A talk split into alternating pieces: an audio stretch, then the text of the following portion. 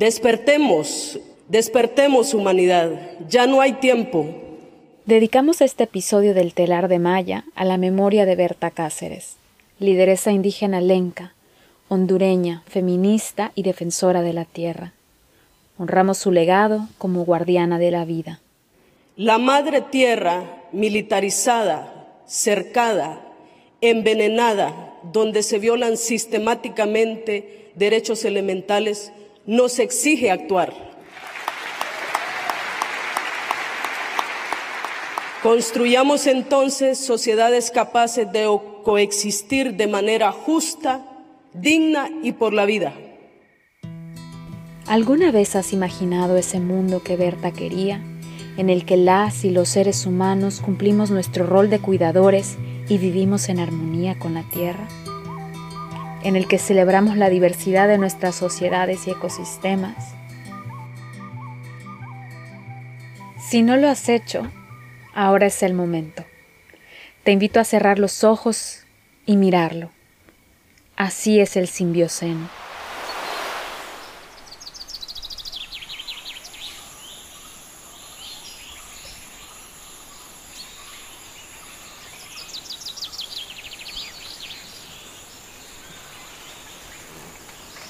El cielo es más azul, el aire está limpio y se siente el aroma de la tierra viva, la humedad de las plantas, la corteza de los árboles y el perfume de las flores. El sol brilla radiante y aviva los colores que atraen polinizadores, pájaros, abejas, mariposas, murciélagos. La naturaleza se hace el amor a sí misma, libre y sin mesura. Las noches también están llenas de vida y no les tenemos miedo. Recuerda esto porque será importante más adelante. Hay muchos proyectos de reforestación marina sanando y regenerando la vida subacuática. Los suelos han vuelto a ser fértiles y están totalmente libres de sustancias tóxicas. La energía es renovable, socialmente justa y se produce de manera segura. La agricultura y la ganadería son regenerativas y alimentan la diversidad natural de sus entornos. Las ciudades se han reforestado con grandes jardines urbanos por doquier. Algunos incluso son comestibles.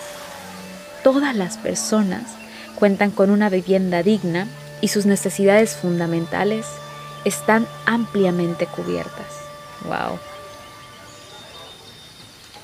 Los seres humanos nos hemos reconocido como naturaleza. Siéntelo, escúchalo, descansa.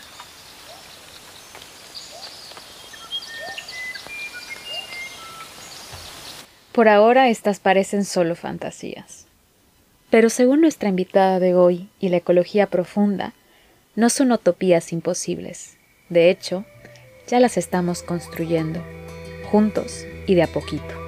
Yo creo que el simbioceno no, los, no lo estamos creando todos. Es fantástico que podamos soñar, tener los, los, eh, eh, sentidos abiertos. Yo soy Samantha Colli y estás escuchando El Telar de Maya, un podcast donde también imaginamos el futuro que queremos y compartimos ideas que ya están regenerando la Tierra.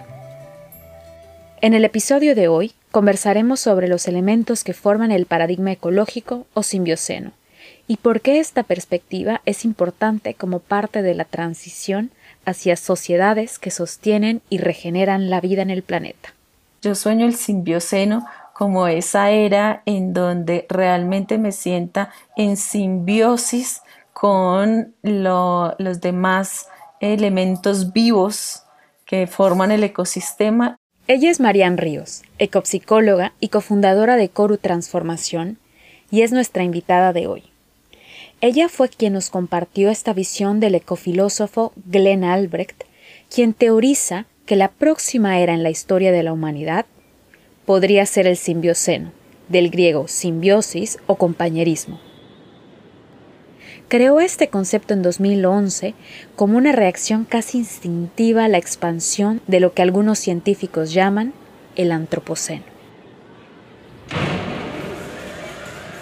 Es ese momento en donde la conciencia se siente tan separada de la naturaleza, de su origen. También hay unas consecuencias que uno puede decir son muy interesantes porque nos, ha permitido como seres humanos, como especie, tomar perspectiva de lo que eh, es la, la, naturaleza, de lo que es el cosmos, de lo que es nuestro origen y poder reflexionar sobre, sobre ella. Somos la única especie que somos polvo de estrella y que sabemos que somos polvo de estrella. Sin embargo, obviamente que están todas las consecuencias eh, negativas de una separación, de una conciencia dividida y una conciencia en donde la naturaleza es un otro que, se usa, es un otro que, eh, que es ominoso.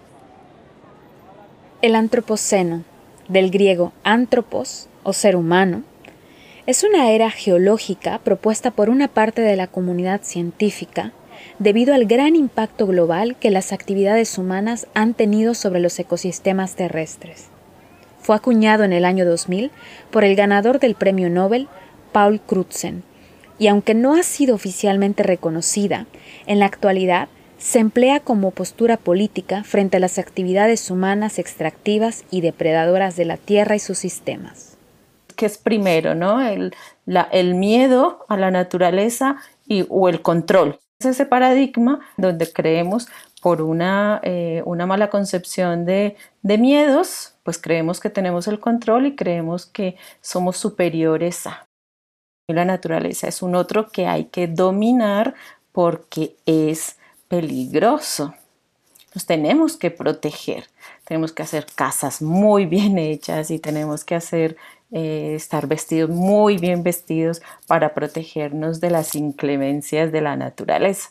Y, hay algo súper importante, ahora que estás hablando de cazadores, recolectores, agricultores, yo siento que es ahí con la, con la agricultura en donde empieza, empieza el ser humano a eh, intentar dominar eh, desde la razón, desde su razón, desde su lógica, no una lógica eh, vinculada a la tierra, sino de una, lógica individualista, individualizada, empieza a, decir, bueno, es que, claro, al año tenemos solamente una cosecha. Por las estaciones tenemos una cosecha, pero es que como somos tantos, empieza a poner la lógica ahí, empieza la razón. Necesitamos que haya cuatro cosechas. Entonces, pero bueno, es que las, las, temperaturas son así, los ciclos son así, de la naturaleza. No, no, no, no, yo necesito poner mi propio ciclo. ¿Cómo se ve así la persona que, que encarna la separación en el antropoceno? Una persona del antropoceno tiene una psiquis eh, pequeñita, es una psiquis en donde tiene que acudir a un, a un ego que es una máscara, que es una, un mecanismo de compensación porque está lejos de su esencia. Es como si el ego eh, o el yo está muy alejado de los otros, hay más propensión a estos desórdenes eh, psicológicos de los que hablábamos, como la ansiedad, la depresión. En el antropoceno las personas tienen una autoestima muy pequeña, se sienten completamente solos. Hay una ilusión de soledad muy grande, muy dolorosa. Sentir que tenemos que tener un ego que es compensatorio, que no es esencia, que es completamente eh, arbitrario para nosotros, es muy triste. Para empezar no deberíamos pensar en la naturaleza como recursos naturales, tía. No son recursos solo para que los utilicemos. El asesinato de Berta Cáceres y su impunidad son una viva imagen del antropoceno. La naturaleza y las personas que la defienden y protegen son eliminados al oponerse a un modelo que busca explotar los, entre comillas, recursos naturales, sin pensar en el impacto que sus acciones tienen en los pueblos que habitan esos espacios naturales, en relación simbiótica con muchas otras especies. Pero aunque el antropoceno caracteriza el mundo actual, no hace mucho, en la escala del tiempo de la humanidad, aún vivíamos en relativa armonía con la Tierra. En realidad, todavía hay pueblos indígenas que siguen practicando esta simbiosis. En nuestras cosmovisiones somos seres surgidos de la tierra, el agua y el maíz. De los ríos somos custodios ancestrales del pueblo lenca, resguardados además por los espíritus de las niñas, que nos enseñan que dar la vida de múltiples formas por la defensa de los ríos es dar la vida para el bien de la humanidad y de este planeta. El copín esto se debe a que su cosmovisión está alineada con la llamada ecología profunda, o más bien es la ecología profunda que está alineada con las cosmovisiones indígenas. Así como nuestros derechos como pueblos. Claro, eh, Arnaez era un gran eh, crítico de la ecología superficial, como le decía él, porque la ecología podía simplemente estar viendo las relaciones externas. Entonces, claro, es un maravilloso estudio de las, de las relaciones eh, de la naturaleza, lo ambiental, pero sin estar viendo mucho la relación con lo humano en contraste con la ecología superficial, que ve a los seres humanos como por encima o fuera de la naturaleza, la ecología profunda no separa a los humanos ni a nada ni nadie de su entorno natural. Decir, el ser humano no es el centro. La ecología profunda, como muchas cosmovisiones indígenas, lencas, mayas, ven el mundo no como una colección de objetos aislados, sino como una red de fenómenos que están fundamentalmente interconectados y son interdependientes. Reconoce el valor intrínseco de todos los seres vivos y ve a los humanos como una hebra más en la gran red de vida. Y la ecología profunda entonces ya es una forma también de reencantar eh, esta naturaleza, de darle, sí, hay una serie de relaciones que se pueden ver desde procesos, estructuras, algo muy racional, pero también desde el, la magia. Vemos entonces la naturaleza con su, con su alma, con sus espíritus, con sus elementales, con sus vedas, sin entender mucho, pero sí lo sentimos. Que bueno, ahí me estoy yendo a un montón de cosas que realmente le estoy poniendo palabras eh, que no son de NAES, el entendimiento que, que tengo de, de, la diferenciación entre una ecología superficial, como sí la llamaba NAES, y lo que él consideraba que era una ecología profunda, que era una, un, un, un estudio y una vivencia eh, más profunda desde el cuerpo de la relación del ser humano con todo lo vivo.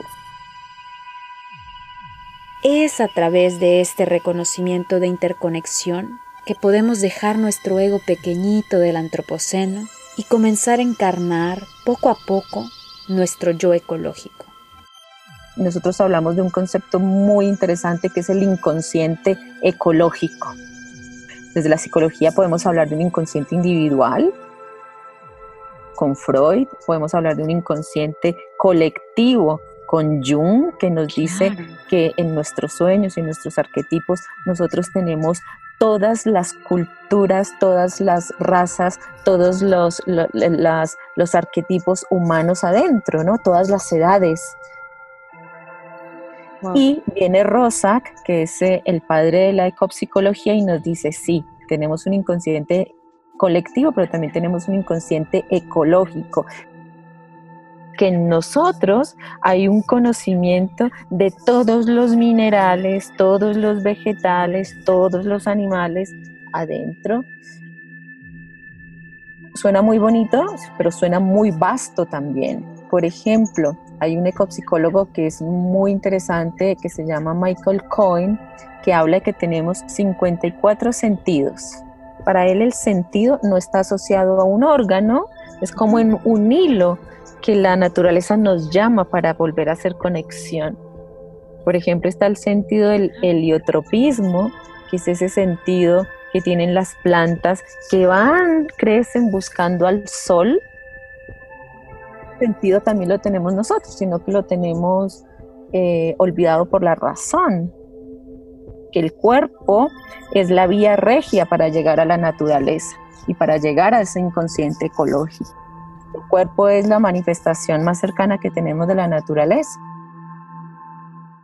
Entonces, desde esta nueva mirada, yo podría decir que la psique son todas las fuerzas de la naturaleza, que están tanto adentro como afuera. La hipótesis de Marian es que ese trabajo interno, en el que nos libramos de la máscara y logramos reconectar nuestro cuerpo y nuestro inconsciente ecológico, nos hará salir del paradigma antropocéntrico impulsándonos hacia esa nueva era en la que vivimos y cuidamos en simbiosis la psique de la Tierra. Algunos hablan del biocentrismo, ¿no? En donde eh, la vida está en el centro, otros hablan del paradigma ecosistémico, de las interacciones y de las relaciones. A mí me encanta hablar del simbioceno como ese, esa nueva era en donde nosotros nos sentimos unidos a la matriz de la vida en donde tampoco le estamos diciendo eh, la razón no sirve, ¿no? La razón sirve, lo que nos sirve es la división, lo que tenemos que ir es hacia una era de integración. Yo también siento que dentro del simbioceno eh, tendremos otra concepción de la muerte, por ejemplo como algo mucho más naturalizado y algo que está dentro de la misma secuencia de, la vida. Un nacimiento y muerte como dentro de la misma secuencia de la vida. Volvamos a esa imagen de las noches del simbioceno, la que exploramos al inicio. Noches en las que no tenemos miedo. A través de nuestros cuerpos y nuestra intuición, hemos restablecido confianza en la naturaleza y ella en nosotros. Ya no intentamos controlarla. En ese futuro necesario, seremos capaces de respetar sus ciclos y reconocerlos como nuestros.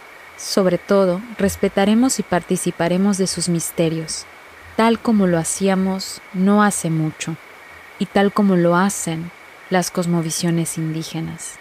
Nos sentiremos parte incluso de aquello que no somos capaces de entender con la razón.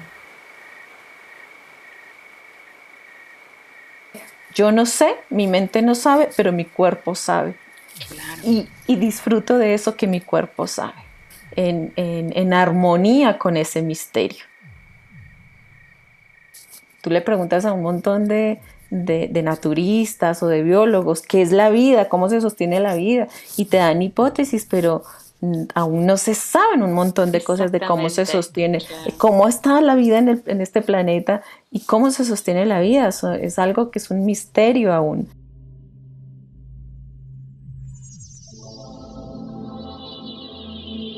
Y ahí es el, lo, lo que intenta la ecopsicología, como llevarnos a esas experiencias y esas vivencias de lo humano con lo más que humano o con lo diferente a lo humano. Ahí ahí ocurre la, ecopsicología, en ese encuentro. Como dice, por ejemplo, un Steiner que habla de los elementales, o los espíritus de la naturaleza, los, encontramos donde hay eh, una unión de dos reinos.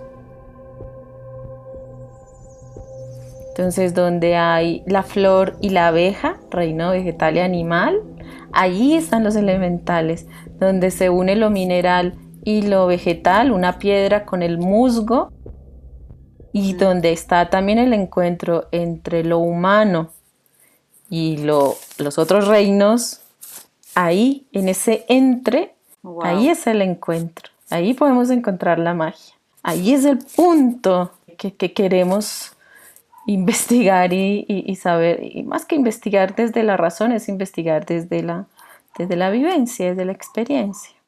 Una herramienta hacia ese nuevo paradigma es lo que llamamos TQR, el trabajo que reconecta, desarrollado por la ecofilósofa Joanna Macy. Sí, el trabajo que reconecta de Joanna Macy como maestra raíz es eh, increíble, ¿no? Tú sabes que ella toma todo su trabajo de la ecología profunda, pero también es ella eh, de, de, toda esta, em, de estos principios y esta maravilla de, del Buda, del budaísmo. Entonces, eh, realmente es una muy buena, claro, ella estudió con Capra, tiene también toda la eh, la, conciencia de los sistemas vivos, de la complejidad, entonces realmente es muy completa como su visión.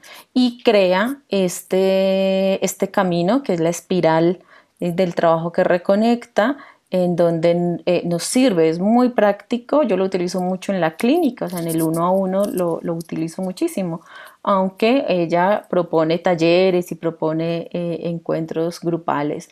Entonces, ella siempre empieza en este trabajo de la espiral con el agradecimiento, con lo, lo más bello que sentimos de estar en esta tierra y en este cosmos, en esta familia, en este cuerpo, ¿no? Como llevar primero esa mirada de, del agradecer, que el agradecer realmente es tomar la conciencia de lo que se nos ha dado tomar la conciencia que esto es chakra 1, esto es confianza básica, es, eh, eh, vinimos a una, a una familia y a una vida en donde ya teníamos cosas dadas, unos privilegios, por solamente el hecho de estar, pero no tenemos la conciencia de que eso ha estado ahí para nosotros. Es como preparar el cuerpo, preparar la psiquis para después decir, bueno, no, evadamos el, el dolor por el mundo. ¿Has visto cuánto duele el despertar ecológico? ¿Cuánto duele saber lo que le hemos hecho a la Tierra? La ecoansiedad es una realidad que muchas personas vivimos hoy en día. Y aunque no lo parezca, eso es algo bueno. En esta transición, comprendemos que ese dolor habla de lo mucho que nos importa la Tierra y sus sistemas. Joanna Macy nos invita a honrarlo, sentirlo y atravesarlo con compasión. Para ella, la compasión significa literalmente sentir con, sufrir con. Nos dice que todo el mundo es capaz de sentir compasión y sin embargo todo el mundo tiende a evitarlo porque es incómodo. Y es justamente esa evasión de nuestro dolor por el mundo que produce entumecimiento psíquico y todas esas emociones del despertar ecológico. Y ese dolor por el mundo nos viene porque tenemos nuestro yo se está ampliando. Nuestro yo está dejando de ser tan encapsulado a ampliarse. Entonces, claro que sentimos el dolor por la humanidad y el dolor por la tierra y el dolor por los árboles y el dolor igual que fuese para nosotros. Y eso es importante sentirlo porque el, mismo canal del dolor es el mismo canal del amor. Mm. Nos duele lo que amamos, nos duele lo que vemos como un igual. Entonces, con ese acompañamiento, con esa belleza de, de, de, de tú estás sintiendo ese dolor porque amas, Exacto. Esto ya eh, cambia la conciencia y claro, se habita el dolor. Somos muy llamados a, todos mantenemos aspirinas e ibuprofeno en nuestros, porque no nos gusta sentir el dolor. Nosotros lo más seguro es que nos vamos a degenerar, nuestras células se van degenerando, nos vamos enfermando, vamos muriendo y nos van doliendo los huesos y nos van doliendo el corazón. Entonces hay que aprender a, sostener ese dolor de la misma manera que tenemos que aprender a sostener el amor. Allí eh, empieza eh, el nuevo paso que es mirar con nuevos ojos. ¿Mm? Mm. Para ir al cuarto paso para ella, que yo lo llamo la esperanza activa, que es el último libro de ella, y es tomemos acción. Cada uno tenemos una una identidad de activismo que tenemos que también aprender a, reconocer y a valorar, ¿no? Exacto.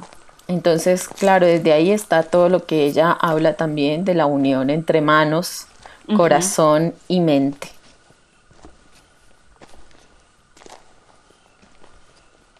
Con compasión lejos de paralizarnos, nos impulsa a desarrollar la creatividad y la resiliencia de una esperanza activa. Pero sobre esto hablaremos en nuestro próximo episodio. Yo creo que nos tenemos que entrenar muchísimo en esto del cuidado, del cuidado a nosotros, del cuidado a, nuestra, a nuestras familias. Yo creo que la pandemia nos pone ahí también en un, en un punto de de nos tenemos que cuidar, tenemos que aprender a cuidar. Como si empiezas a amar una planta, si empiezas a amar un huerto, si empiezas a amar tu, tu, tu perro, ya estás amando la vida. Es importante sostener, hacer cosas para sostener la vida y es importante eh, seguir eh, eh, probando nuevas formas de, de, no solamente usar la naturaleza incluso médicamente o álmicamente, sino estar dándole a la naturaleza. Este es un momento de darle, de darle a la naturaleza, de sembrar, de honrarla, de mm, sí, huertos, ten tu huerto, ten, reforestar interna y externamente es el momento de dar, porque ya le hemos quitado mucho. Estar muy atentos y estar muy despiertas eh, a, aprender. Entonces el caminar es eh, sentirnos aprendices.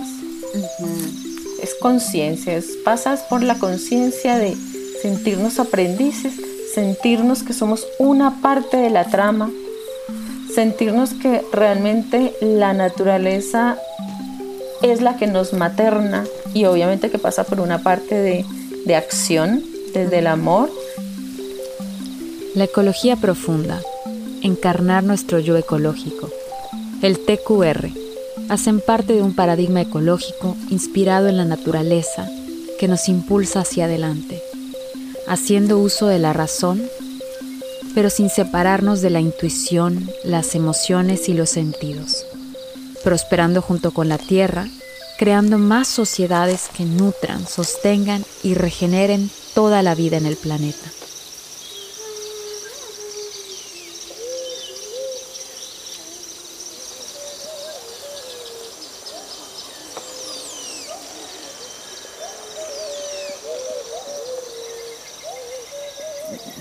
Yo, en, en todo esto, cuando estudio esto, yo digo, mm, Tal vez teníamos que haber pasado por esta hegemonía de la, de la razón, tal vez teníamos que haber pasado por el antropoceno para eh, integrar, para integrar y llegar a un, un estado de conciencia mucho mayor. Este podcast es una producción del Telar de Maya y Samantha Collie.